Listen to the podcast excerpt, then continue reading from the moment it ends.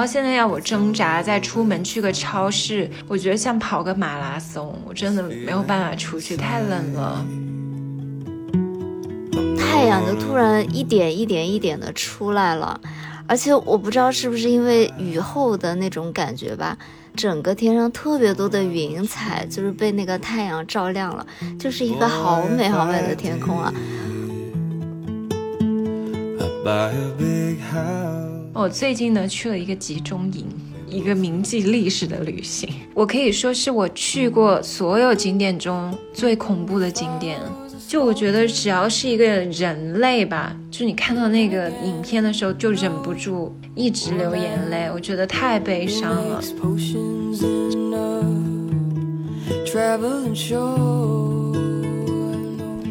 大家好，我是央子，我是小西，我们是大俗小雅。大苏小雅是由生活在世界各地的打工人每周一起跨时差谈天说地。那我们今天想和大家聊一聊最近，就是这个难熬的冬天，因为天气实在是太过于恶劣了。真的，无论是小西所在的上海，还是我现在所在的海德堡，对我，我真的是第一次，好像形容一。一个冬天怎么熬过去？我就是有一种天哪，这个冬天我要怎么才能熬过这几个月啊？其实我还挺惊讶的，因为那天小西跟我说，他在那个办公室冻的，就是穿羽绒衣上班，我就没有想到上海这么冷哎。对我，我不是上哎，是上一期还是上上一期节目啊？反正。就之前的有一期嘛，我还在跟大家说哦，上海有点冷，我忘记把我的鹅带回来。那个时候其实是有一种 还在开玩笑戏谑的心情，但是呢，过了两天，突然上海就迎来了一个骤然降温。就上海的降温是前一天好像还阳光明媚，就才十几度的那种，还可以就穿个薄西装就可以出门。然后第二天我就很蠢。不知道上海这个降温的威力，我看到那天好像是只有几度，所以呢，我就穿了一件羽绒服，嗯，但是我那天早上还在想说，那我要穿一条厚一点的牛仔裤吧，可能会暖和一点，呃，但是我就很蠢的事情呢，我就穿了一双短袜子，然后呢，穿了一双就漏球鞋，对，所以。牛仔裤和球鞋中间的那一截腿就一直露在寒风中。可是我想，所以你现在穿上秋裤这个东西了吗？我有一个秋裤的替代品。就是那种非常厚的加绒的袜子，丝袜。哦，就是因为秋裤你有的时候太厚了嘛，穿起来还是有一点臃肿，尤其是走路啊什么的，有一点不太方便。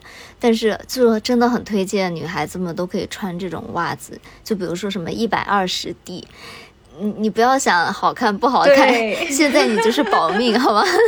我那天就是跟我朋友他们一起去吃饭嘛。嗯，因为德国人都穿很多嘛，整个餐厅大家都穿牛仔裤，只有我一个人穿一个超短裙。哦，那我的应用场景跟你不一样，你先讲。我穿那个袜子嘛，然后那个就有一个叔叔，就长辈，他看到我，他说：“哎，你虽然这样穿是好看的，但是你不冷吗？”我懂他的重点在后面。然后我就想跟他说，我这个袜子可是一百二十 D 的，然后我还套了一层五十 D 的袜子呢。那你太厉害了，我不是，我是就是穿一双一百二十 D 的袜子，然后外面再穿一个那种 sweat pants。我不能想象哎，我的都市丽人小西朋友呢？这不像是你当年会做事哎，我们俩一起住的时候。不是，我现在就是为了保命，我每天都是根本没有在意说出门今天好不好看，就是你那个裤子要够穿够宽松，能够塞进去很多里面的 layer，然后还要能就是塞下你的那个大靴子啊，这样就是非常好的一身穿搭。我现在最大的坚守就是，我每次穿短裙的时候，里面还穿一个那种牛仔短裤，就是有两层，除了我的两层袜子以外。天呐，你真的非常的努力，我我对你感到 尊敬，好吗？我丧失了这样的活力。我们俩一起住的时候，我觉得你才是不怕冷的那个。我记得那时候冬天超冷，你还可以光腿出门，那个时候我就已经冷得瑟瑟发抖。所以你能感受到上海有多冷吗？就是我真的不是一个怕冷的人哦，我之前在纽约也没有觉得，就是那种刺骨的寒冷。因为我印象中那种冬天你很喜欢穿那种靴子，然后光腿出门的那种，哎，所以我一直觉得你是都市丽人。现在你的形象在我心中已经 不一样，今时不同往日。我之前是从来没穿过秋裤啦，但我那天真的就是，因为那天突然的降温太冷了嘛，可能是因为刚降温的前几天，所以我们办公室也没有准备好，就是你知道那个空调要开个几天，整体的温度才能上来嘛。然后我们办公室又是那种很大的平层，像车间一样，我就。在办公室穿着羽绒服画图，就而且瑟瑟发抖，因为我的脚下面是空的一段嘛，所以我就要把羽绒服裹到那个脚下，裹一阵，但是我身上又会冷，我又会把它穿到身上，然后又把它裹在脚下。我感受到你的 struggle，因为你那天跟我说，我就是想说买一个那个烤脚的东西。我记得小时候我是长沙人嘛，长沙的冬天也非常湿冷，非常非常冷，因为长沙是没有那种公用的供暖的那种，不像德国这种是城市供暖嘛。对，然后那个时候我很冷的时候，我记得做作业啊什么的，我就会拿一个烤脚的东西，就很管用。哦，是的，那天我就是。在办公室上班一整个上到，我觉得我没办法再多上一分钟了，我可能会冻死在这个地方，所以我就早早回家了，鼓起勇气，然后回家以后就开始搜罗所有外卖软件就可以买到的取暖的东西，因为我不知道为什么那天回家也很冷，可能就是上海的空调还没有准备好过冬这件事情。所以我就给大家推荐几个我那天晚上做了 research 下来比较好用的小东西。第一个就是一个烤脚的东西，就像你刚刚说的一样，但是它现在是全新升级了，它有一个像洗脚桶一样，我觉得它其实是把电热毯，它给你装了一个扣子，所以它可以立在地上，然后。把它围成一个桶状，你就把你的脚放在里面，它就三百六十度环绕着你的脚，散发温暖的气息，然后你的脚就在里面非常的暖和。因为说实话，我不知道是我个人的原因还是怎么回事，我其实身上没有那么冷，但是手脚真的会冰凉。就如果人在很冷的状态上，我手脚是很久都缓不过来的，所以就是让你的手和脚暖和。就是一个非常重要的事情，所以这个护脚的东西还蛮推荐大家去下单的，就真的还挺好用的，而且它也很好携带，你可以像瑜伽垫一样，你可以把它卷成小小一捆，然后就放在办公室里面，它也不是很耗电。我真想说，你还带到办公室去用了是吗？哦，我这个没有带到办公室去用，因为我家里也需要，但是我带了一个另外的东西，就是暖手的东西。再给你买一个好吗？听起来怎么这么心？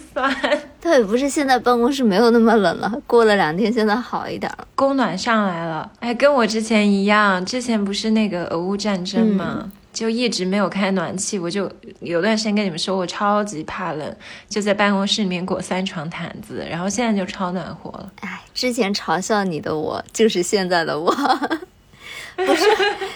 我这句话好像逻辑不太对，但是你懂我的意思。毕竟你那边已经太晚了，我们都理解。你说对，然后我带去办公室的是一个。这个东西也还蛮好用的，你可以把你的充电宝塞到一个像枕头一样的很软的羽绒的小东西里面，然后它就可以给这个就是小枕头充电，你就把手揣进去，就有点像那种轻功剧里面揣的那个手兜兜，但是它是发热的，好好笑啊！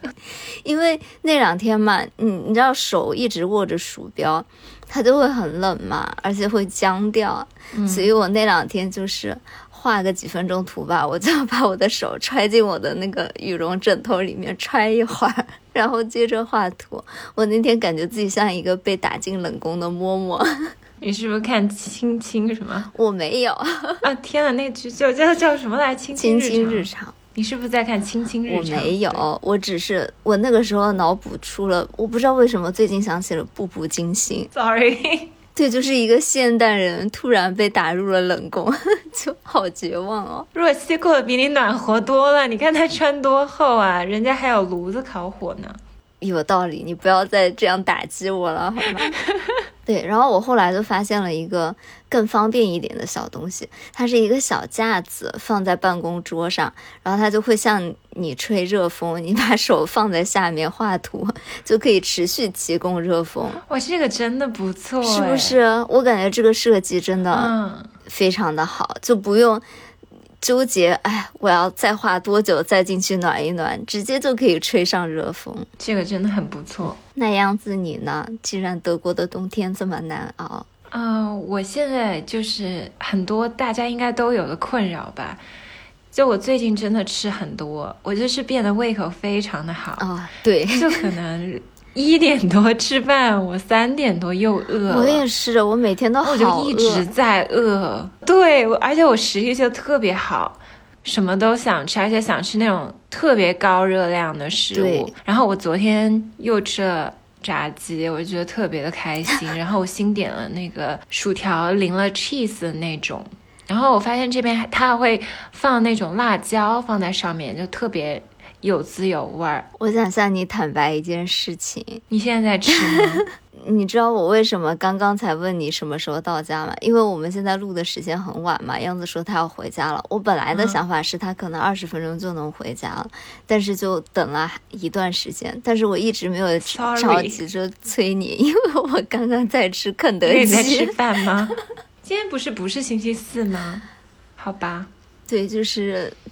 半夜嘛，又想到待会儿要录播课，然后我就需要一点能量啊！就是我们家楼下有一个肯德基，这件事情实在是太 罪恶了。真的，你知道吗？昨天我就是身体有点不舒服嘛，然后我家还有剩的那个中餐，就周末剩的中餐，但我又想吃肯德基，我就想说吃肯德基的话呢，我吃完之后。啊，还有一个小时，我再把昨天剩下的中餐吃了。然后因为我不舒服，就是我的神仙邻居学妹跟我煲了粥，然后我就想说那个粥我应该是吃不下，我就第二天做早饭吃。你这个食物的 schedule 安排都还是蛮紧张的。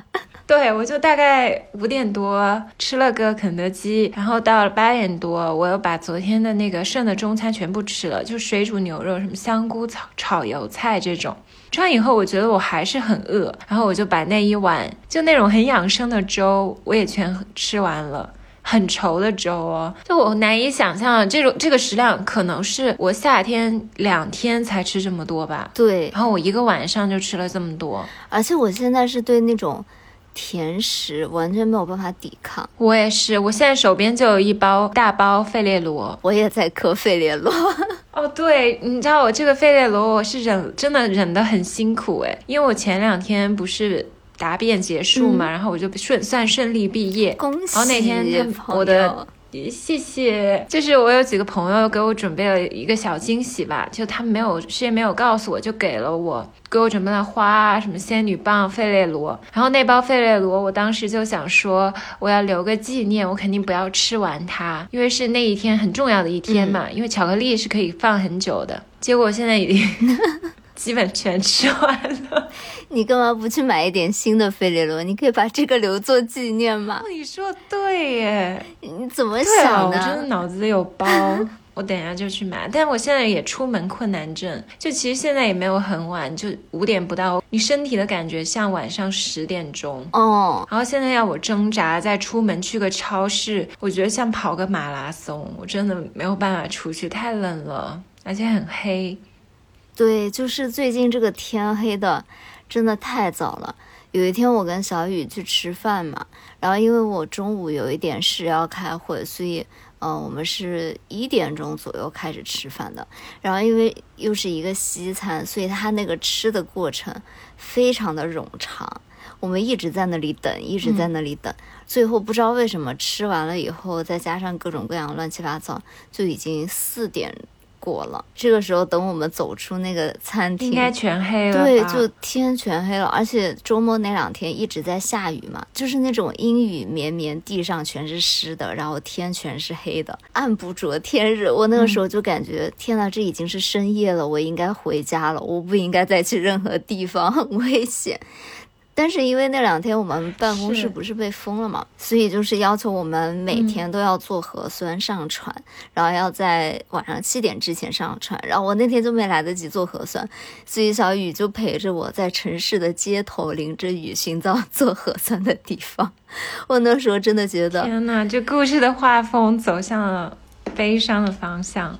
对我感觉我就是在阴暗的爬行。现在起床也很难嘛，但我就是有一个固定的生物钟，导致我睡多了睡不着，所以我早上还是会醒得很早。可是我每次早上醒来的时候，我就觉得像深夜，根本就不像一天已经开始了。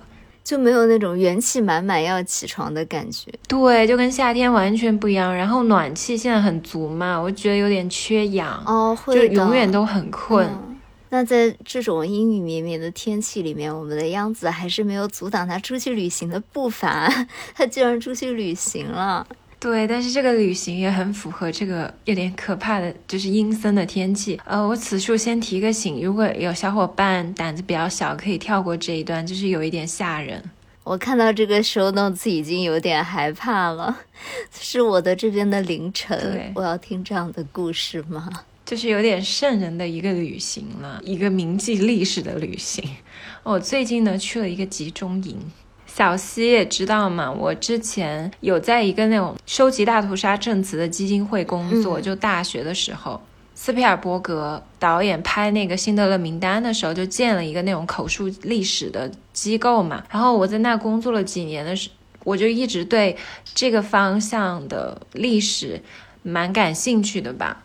然后到了德国，也是一个就是很有那种历史创伤记忆的一个国家。然后我身边的德国朋友对这些历史都很有兴趣，他们每次去旅行什么的，可能如果有跟二战相关的，他们都愿意去看啊，去了解一下这段过往嘛。我真的觉得他们有很强大的心理。是我的话，我可能会有一点回避，因为你真的知道是一段非常非常苦痛、悲伤的历史。对，然后我这次去真的，我可以说是我去过所有景点中最恐怖的景点，就是我去了一个叫做纳特兹维莱史特鲁特霍夫的集中营，它其实地处法国，但是离德国非常近。在一片山一一片山上，其实我当时去的时候，因为我们是跟几个德国人去的嘛，他们说要去看这个集中营，我其实是有一点做了很长时间的心理准备。但当时上那个山的时候，它沿路开嘛，开车其实是很美的，因为现在虽然是冬天，但是还是有很多那种枫叶嘛，就那种没有落完，然后沿着那个山。开上去就很静谧，非常唯美，颜色也非常美，整个感觉是 Take Me Home Country Road 那种。啊如果阿驼在又可以唱歌了，但我当时到了那个景点的时候，我其实就有点觉得瘆得慌。它是从远处看有一个很高的一个很孤立的建筑，也不叫建筑吧，一个雕塑。嗯我有发照片给小西，对小西当时就说吓死了。我真的看到那张照片，你都还没有说是什么的时候，我就觉得，哦，怎么这么恐怖啊？对，它其实是一个没有什么装饰的一个雕塑，但是你仔细看会发现，它那个巨型雕塑上有一个人的轮廓，骨瘦如柴的人的轮廓，它其实就是纪念当时在这儿遭受奴役的那些战俘。因为这个集中营，它当时是从一九四一年的五月一直持续到一九四四年的九月，一共囚禁了五万二千人，然后死了两万两千人，就还蛮夸张的。我后来去做这个调研的嘛，就是纳粹集中营，他们其实分很多种类的，就是有劳动营啊、灭绝营啊、实验营啊这种。这个集中营就是被列为这个等级中残酷、最血腥的一种，它就是灭绝营，就是你进到这个集中营很难活着出来。然后我当时去看，我还觉得德国人真的是非常多，虽然它地处法国嘛。然后它有三种语言的介绍，第一语言当然是法语，第二语言是德语，都不是英语，第三语言才是英文。然后它整个有非常详尽的还原和导读，就是它分两块，一块是那种。信息性质的一块展馆，就是告诉你大概的历史；另一块就是还原当年的集中营的旧址。它其实都不是还原了，就是它所有东西都保留在那，就是你可以看到当年啊纳粹他们是怎么折磨。那些战俘的非常的可怕，就是在我发给小溪的那个雕塑下方有一整片墓园，就是那种无名墓碑，全部是当年就是丧生在那儿，然后没有人认领的。然后从那个墓园往下就有很多很多节台阶，然后你去听导读，那个导读就告诉你，当年这些战俘就是每天要在这个台阶上来回劳作几十次。然后他们没有饭吃，他们每一天给这个战俘就是只有一顿饭，各种杂七杂八的食物泡水，然后给他们舀出来，让他们随便吃一点。然后长此以往，就根本不用多久，所有人就骨瘦如柴。我看过那个他们的宣传的照片嘛，就完全不成人形了，因为你长期要这样工作，然后抬重物，又没有饭吃，而且他们很会实行。恐吓性质的去压榨这些战俘，每一个台阶你下到一层的时候，他们有一个大平台，然后那个大平台就是让这些战俘去操练的地方，就他们每天会集中让这些战俘站在那儿，然后在这个集中的平台前有一个绞刑架，就你现在还能看到那个绞刑架。如果有人不听话啊，或者是犯了一些挑战纳粹当年权威的事情，就会当着所有人的面处死那个战俘，以儆效尤的那种感觉。啊，我是不是说的太可怕了？但是其实还没有到最恐怖的地方。其实我觉得最恐怖的都不是这些，就是它有一层层的台阶下去嘛。你下到最底下那一层的时候，就有一一长片的房子，我都不敢进去。就是他们那里进去，你就可以看到一个个的那种囚犯的小隔间，是他们住的地方吗？对，就是他们一个很小的隔间，就当年他们住在那。然后我就有路过一个房间，看到很多花盆。哦，我后来听导图，我才知道是放骨灰的。我还真想说，我当时整个人都不好了。天呐，我你说花盆的时候，我想接的是他们怎么在这样的生活里面还有闲情逸致种花，就是对生活还充满希望。我以为是很美好的一个走向。他们不会让这些囚犯有任何休息的时间，而且他们非常恐怖的一点就是。所有的囚犯在你进去的时候，就要先去一个地方洗澡，就是他们会让所有人脱下衣服，然后他们会给你换统一的衣服。然后那个洗澡的地方，你知道他们的暖气、让你洗澡的水这些功能是怎么供的吗？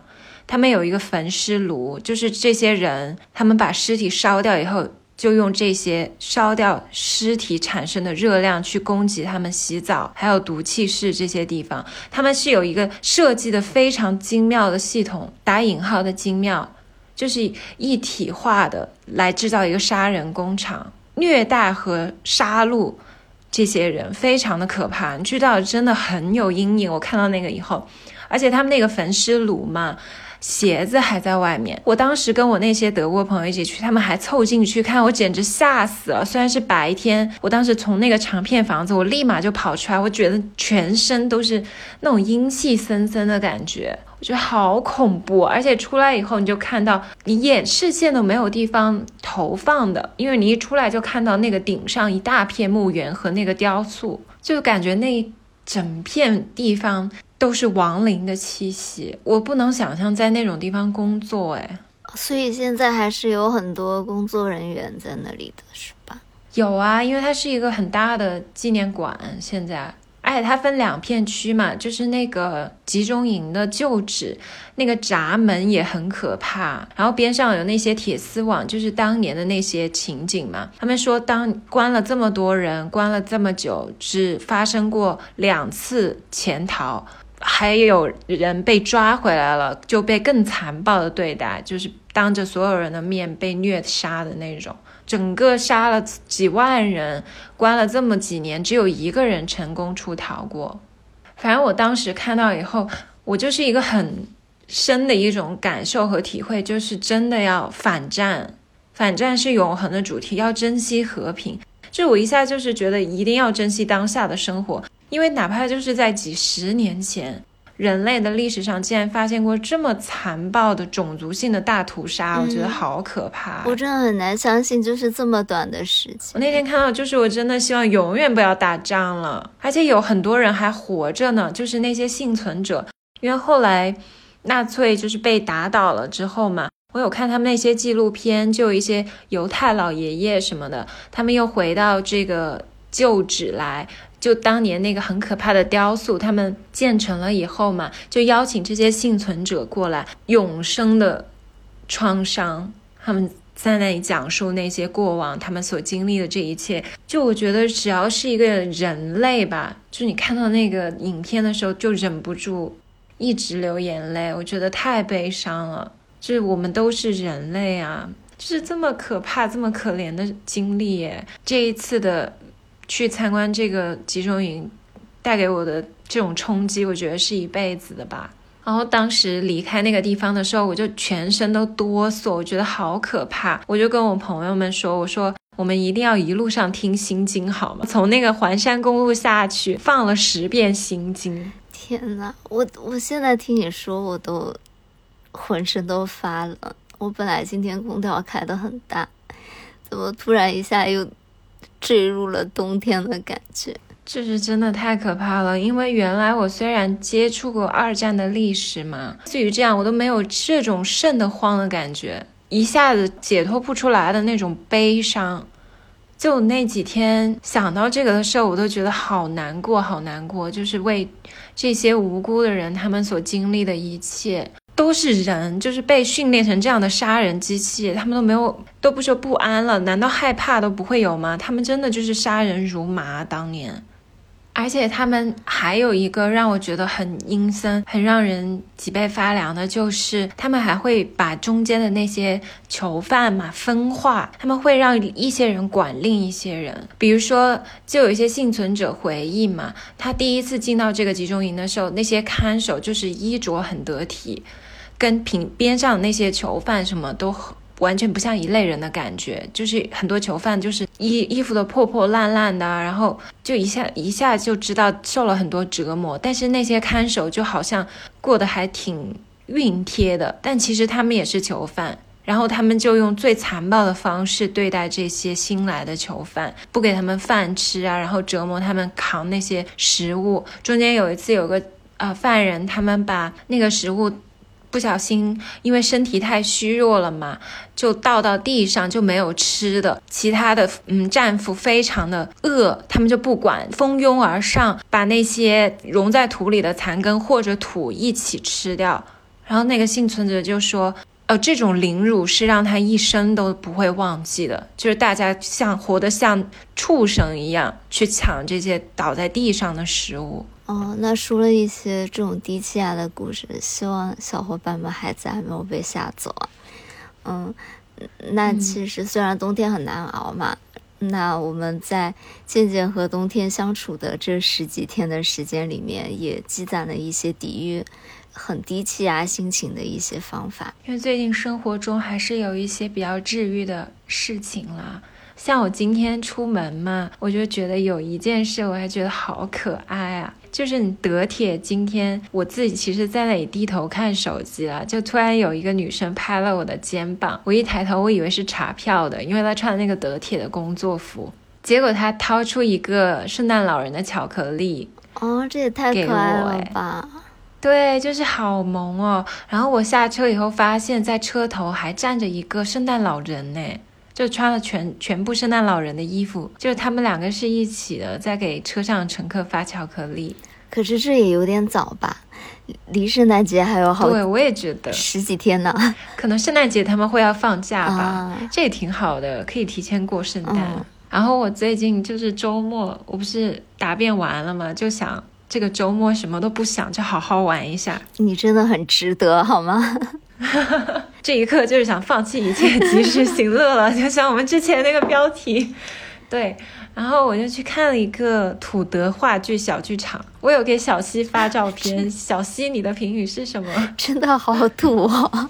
我也会放在 show notes 里面。就是我们这个小镇上一年办两次，然后全员都是本地的那种，好像主要是农民为主，就全员免费出演，然后就有很多人全家出动去看。带着小朋友啊什么，我就觉得好乡土气息的那种啊，还蛮好玩的，就很像我们这边东北二人转的感觉。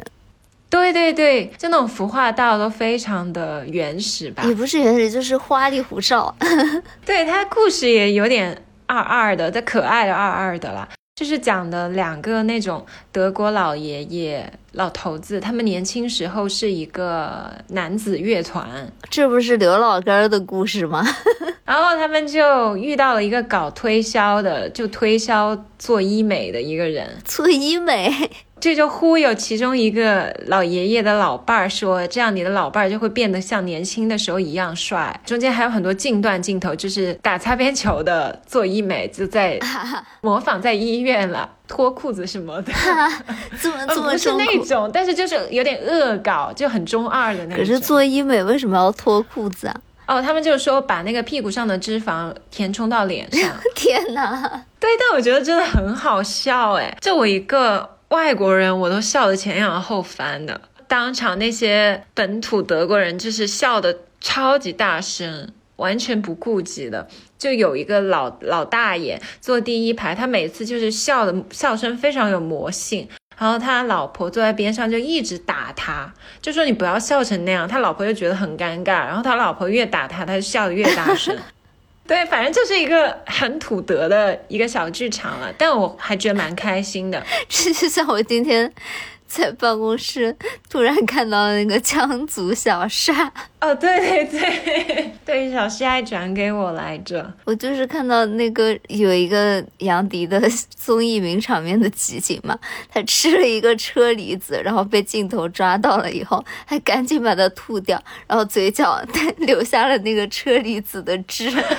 杨迪真的自带喜感了，他太厉害了。我有的时候想说。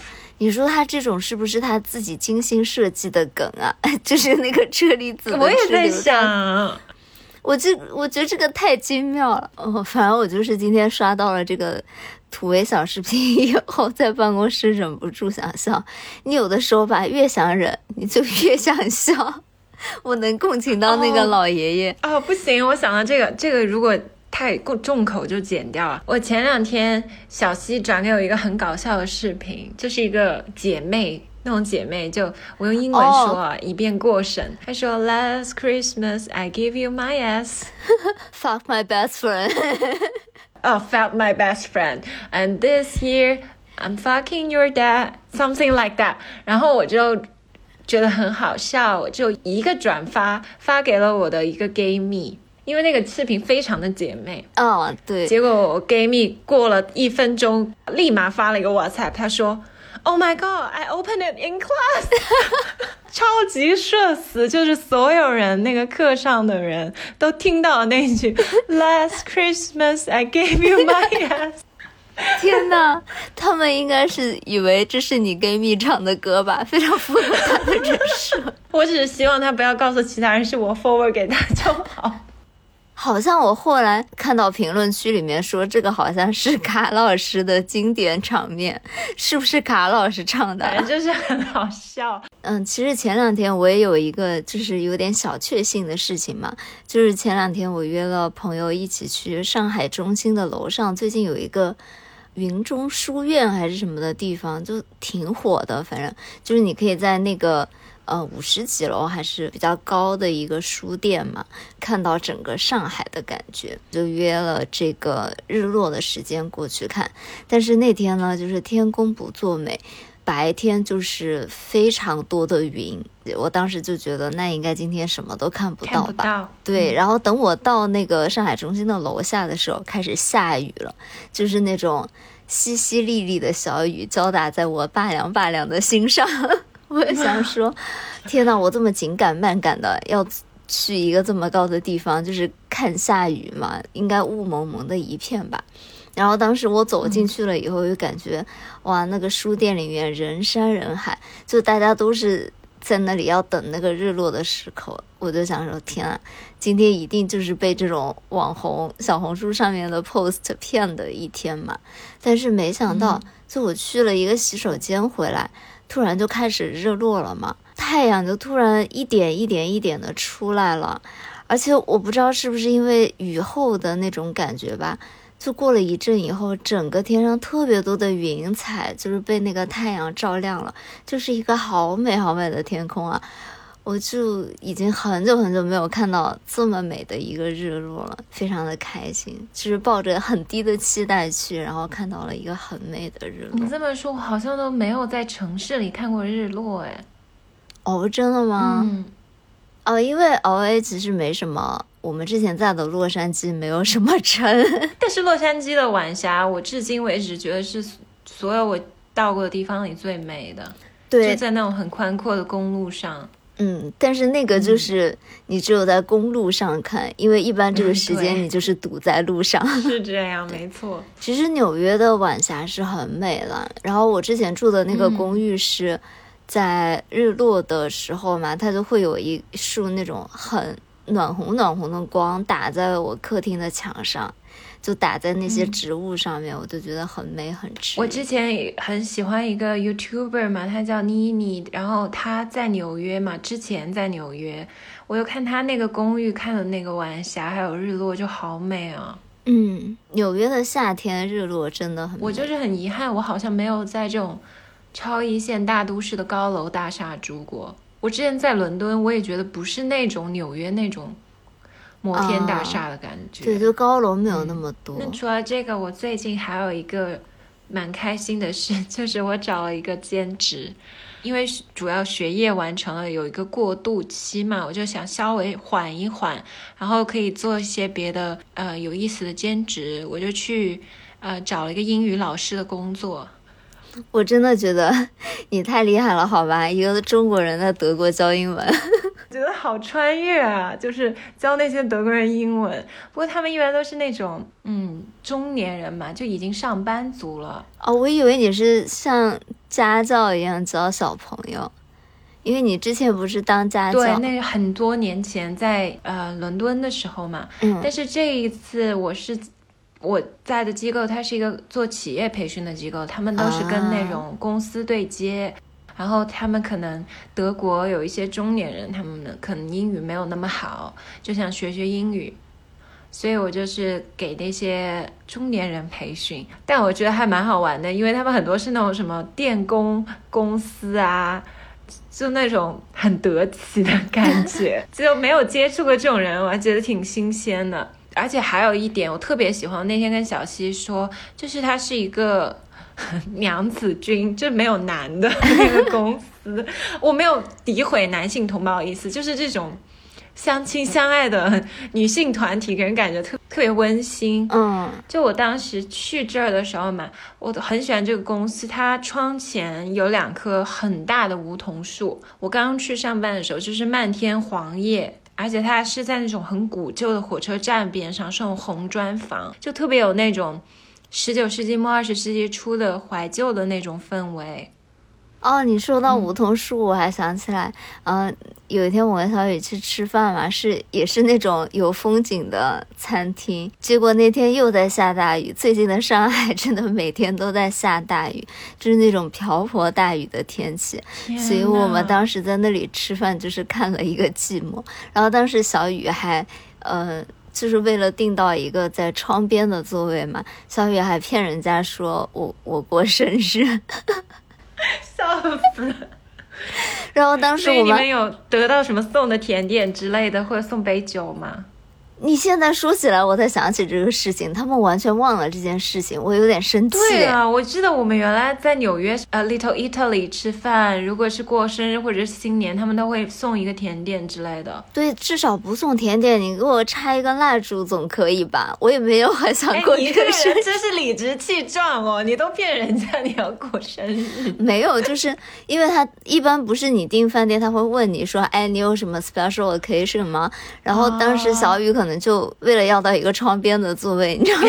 就顺口说：“ 哎，我朋友过生日。”然后在去的路上的时候，他之前就跟我说了，他说：“我说了我朋友过生日。”然后我那个时候就比较忙，我就没有反应过来。对，我就我就说好啊好啊，还满口答应。我在去的路上，我才想起来说。我们俩人吃饭，他说有个朋友过生日，那难道是我吗？就很尴尬，笑死我！我还做了一番心理准备，结果后面无事发生。他们应该忘记了，不然这么好的餐厅应该会做点什么，是吧？哎，这个地方真的踩雷了，朋友们不要再去，好吧？嗯，然后反正本来是一个看风景的餐厅嘛，但是那天因为下大雨，就是雾气满满，什么都看不到，所以我们窗前就有几棵那种梧桐树。就只能看那几棵梧桐树，所以就是静静的观察了很久那个梧桐树，因为你菜与菜的间隙，它为了给你看风景的时间要等很久，就因为在大风里面飘嘛，所以那些梧桐的小叶子就都像在风里面招手一样，就特别的可爱。就风一来，它们就疯狂疯狂招手。是啊，我也特别喜欢梧桐树。我小时候在长沙，长沙有一条路叫迎宾路，嗯。那种八十年代最漂亮的一条路，所以它迎宾嘛，就是每次有外宾或者重要的人来，就会带他们走那条路，就是布满了梧桐树。我会觉得梧桐树是一个很有氛围感、有意境的植物。嗯。不过我这一次在这个地方上班，我还有一个感受，就是我觉得国外真的什么都大致一些。我是不是之前有吐槽过？也不要吐槽吧，就是有说过，我之前在海德公园跑步嘛，就会看到很多那种杨柳嘛，因为他们那种水边上就会种柳树。我当时就说，哇，英国的柳树真的好大个呀，跟中国那种弱柳扶风的感觉完全不一样。哦，是那种。很繁茂的柳树是吧？对，就是像那种杂交品种，反正已经变种了。哦，对对对，不是中国那种很柔弱啊、很妩媚的那种感觉嘛。中国你在苏杭看的那种柳树，在海德公园看的柳树就是两个字：强壮那种感觉。对，而且感觉非常的有生命力。我之前在纽约看的柳树也是。好大一片，全是绿的那种小枝条。我想说，这是柳树吗？这好像不是我印象当中的柳树。我这看梧桐树也是，我就觉得跟小时候在迎宾路看那种梧桐树不是一个 size，体型完全不一样，就是好几倍的那种感觉。可能这也是为什么欧美人也比较大只吧，就骨架也比较大。当时还有这个呃机构，我有给小西发一张照片嘛，就是一张我们中午吃饭。然后那个中午吃饭，就是所有的员工，大家各带一个菜，就很温馨的那种。然后因为很多人都是女生嘛，很多人是再就业的妈妈。就我说几个。比较有意思的同事，就有一个女孩子，她是一个满头银发的，有文艺气息，就所谓现在比较流行叫知识分子穿搭吧那种感觉的一个女生。她的口音就是那种特别好听的英式英语，我以为她是英国人，然后她跟我说她其实是南非人。但他完全没有南非口音。其实我个人来说，我最爱的口音就是南非口音，超过其他所有口音。我所喜欢的南非口音，就是像那个维密超模糖糖那种说话的腔调，我会觉得有一种异域风情，但是又偏英英的感觉。但这个女生她也不叫女生，我们应该叫阿姨的这种级别了。她女儿比我还大一些。然后她说，她是因为他们家都是英国人，她爸爸妈妈，然后她只是他们全家住在南非，她在南非长大。然后她妈妈很有意训练她，让她讲英式英语，就不没有南非口音，所以她的口音就非常英国。然后她也算是这个机构课教的最多的。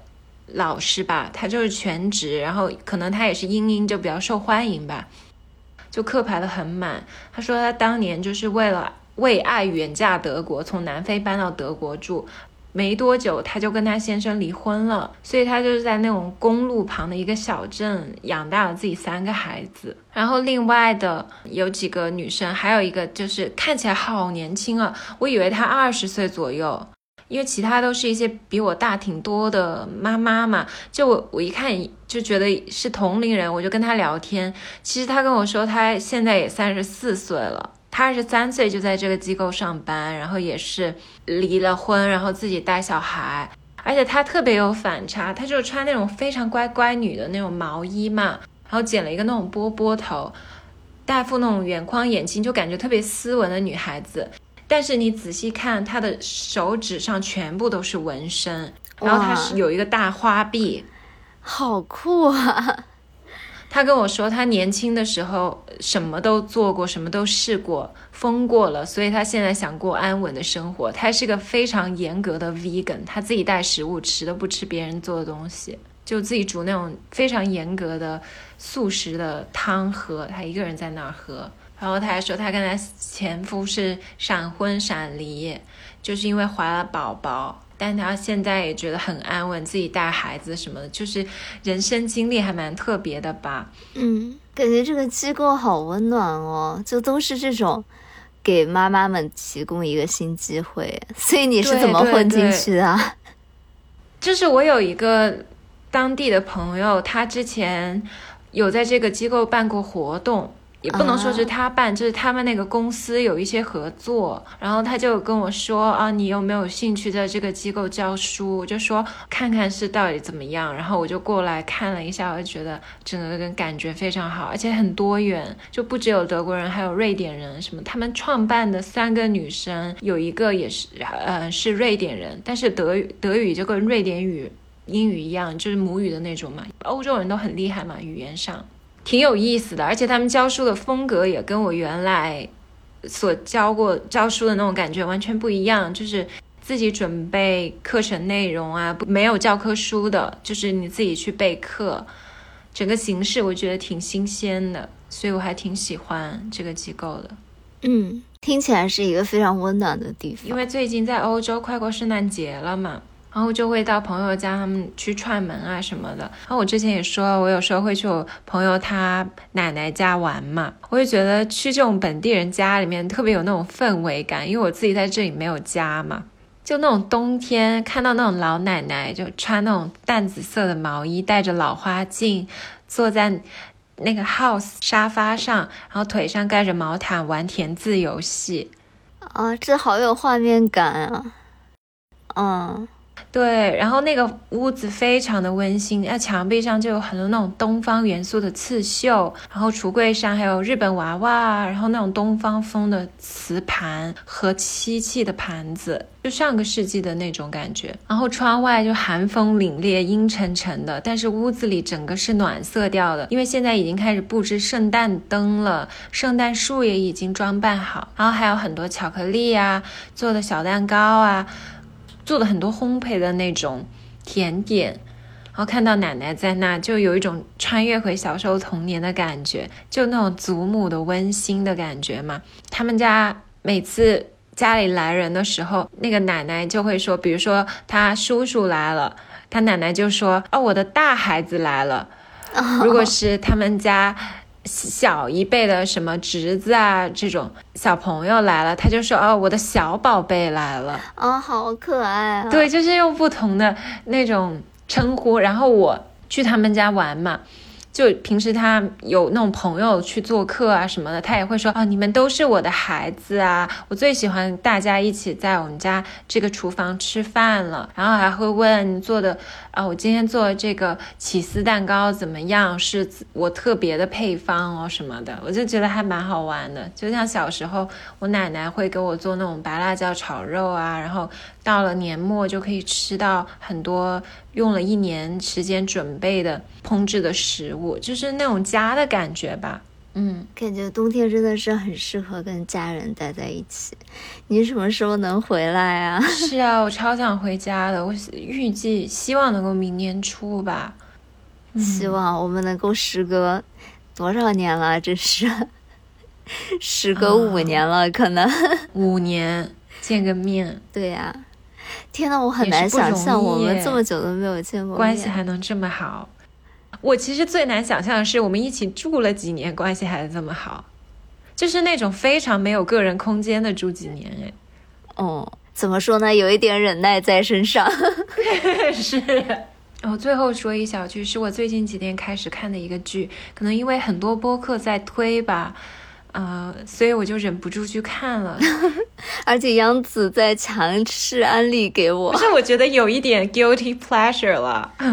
而且今天晚上我本来是可以开始看这一部甜甜的剧《温暖我的冬天》，然后杨紫刚刚突然问我说：“哎，对，然后又加班了。我刚刚加完班，我就回杨紫说：哎，我刚刚才加完班。杨紫说：要不现在来录个播客。” 就是我非常不识趣的，不但没有安慰，还在派活。是，但这个剧其实我最开始是听展开讲讲说的，就他们在他们这一期专题我还没有听。哦，我我是只听了之前他们那个十一月的那个报告嘛。嗯，然后是小王吧，就说。呃，这个不能加八，重新来。是小王好像对吧？说的说，哦，我才听懂你的这个小王吧。就是他好像说觉得没有什么抓嘛，然后他看不下去，想我一下就心动了，因为我最喜欢看这种没有抓嘛的剧。对，是的，是的，杨子每次都会跟我说他好喜欢看一个什么什么东西，因为里面没有抓嘛。我想说，抓嘛之所以叫抓嘛，是因为它需要有一点抓嘛。我喜欢看那种一帆风顺的剧，就是我看不得主角受苦，就是主角被罚啊，被人就是穿小鞋，我就会特别气愤和难受，我就看不下去了。我就要看那种平步青云，然后全员好人的剧，然后这个剧就是深得我心。哎，你给大家讲一讲这个是什么剧？哦，《卿卿日常》。嗯，对，它是白敬亭和田曦薇，他是叫田曦薇吗？还是田薇希呀？我不认识这个女演员，我真的从来没有看过她演的剧。但是今天，就是我晚上在面。面对那不是晚上吧，下午就是天完全黑了，在那里画图的时候，央子给我发了一个这个女演员的照片。真的好甜哦，好可爱，是不是？嗯，因为我之前知道她，是因为我有喜欢看一个 UP 主。我之前不是跟大家安利，我特别喜欢看那种快速解读的那种 UP 主嘛，就是虫哥说电影大头虫嘛。嗯，然后有一个叫蛙妹小田，我也看那个，你也看那个，你有没有注意他的 cut 经常用一个女演员，就是田曦薇啊？啊？他不是啊，他以前用的是那个啊，那是我脸盲吗？是你脸盲？不是不是，是另外一个哦，对不起，是那个御赐小五座的女主哦，就是那种嗯很可爱的女生啊。我今天还说小希也是这种同款大眼美女，天呐，我都不好意思讲出来，你硬要在这里讲，不像不像哈？没关系，我帮你讲过多的期待。这个女生我就觉得她很可爱嘛，就是那种我觉得一部戏。演员我喜不喜欢很重要，就决定我会不会想看下去。然后他全员都没有坏人，就有点精神鸦片吧，就是一个爽剧了。嗯，大概这种有点古偶小甜剧，但是我觉得其实男女主的感情戏也没有那么多。它有点像之前《梦华录》，我虽然没看，但我看过那种分析帖嘛，我就觉得。就是搞事业的那种，搞事业，然后女生之间关系很好，就不搞雌竞，就那种美女贴贴啊。这个里面的女演员都长得很好看，就陈小云啊，然后另外那个女孩子演那个郡主的也长得非常好看，很像《梦华录》嘛，《梦华录》里面那个林允还有柳岩都很漂亮嘛，让我觉得很开心看这个剧，然后还蛮好笑的，就虽然就是很没有。不用经大脑，但是我们看剧为什么要经大脑呢？就平常用脑已经用的很多了。真的，我觉得日常生活中太多那种有一点郁结、不太开心的小情绪了。看剧的时候就不要这样了，好吧，朋友们。希望我明天能够看上。是的，但是我我不确定你会喜欢哎，因为我觉得你喜欢看那种很有情节、跌宕起伏的。但我后来回想了一下，《苍兰诀》也没什么情节。那是因为你想看王鹤棣了。我也想看虞书欣啊，我觉得虞书欣更可爱一点。好的，那我们今天这期节目就到这里了，也欢迎大家跟我们吐槽一些你觉得冬天难熬的瞬间，或者是一些最近发生的开心的事情。希望我们能一起熬过这个冬天，或者你们有什么？快乐度过冬的一些小 tip 也可以分享给我们。真的可以快乐吗？可以吧，多吃多喝酒多看剧，不就快乐了？那我们这期节目就到这里了。我是央子，我是小溪，我们是大俗小雅。那我们下周再见了，拜拜，拜拜。